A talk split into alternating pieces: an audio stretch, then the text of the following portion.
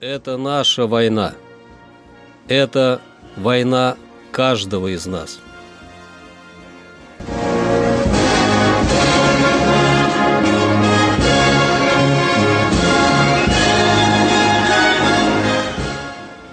Война. Хроника 1941-1945 годов. 18 ноября.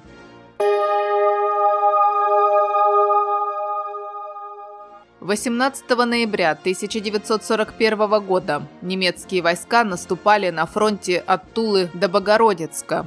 Главными их целями был захват переправ через реку Ака и защита от контрудара с восточной стороны ударной группировки 2-й танковой армии. 18 ноября 1942 года завершилось оборонительное сражение на Волге, ознаменовавшее конец оборонительного этапа Сталинградской битвы. 18 ноября 1943 года силы Белорусского фронта заняли на правом берегу Днепра город Речица, служивший немецким войскам ключевым коммуникационным узлом и важнейшим опорным пунктом для обороны.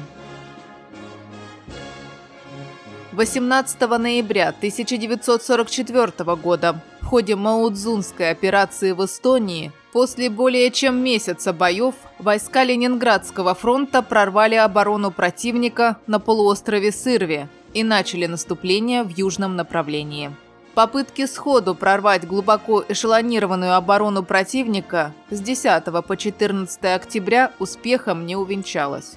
Придавая исключительно важное значение обороне полуострова Сырви, противник в этом районе сосредоточил свыше 100 кораблей. Действия кораблей противника прикрывала авиация первого воздушного флота и часть авиации из Восточной Пруссии.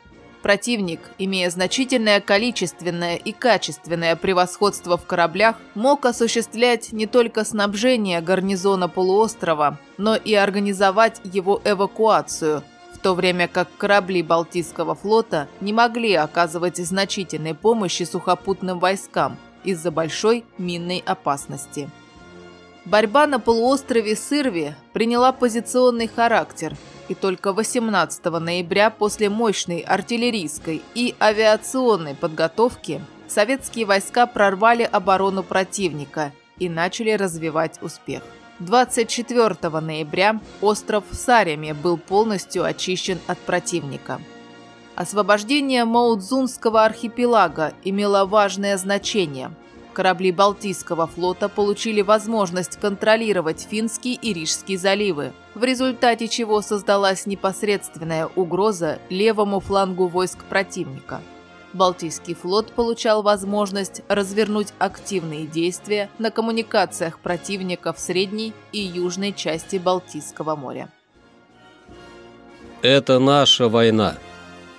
Это война каждого из нас.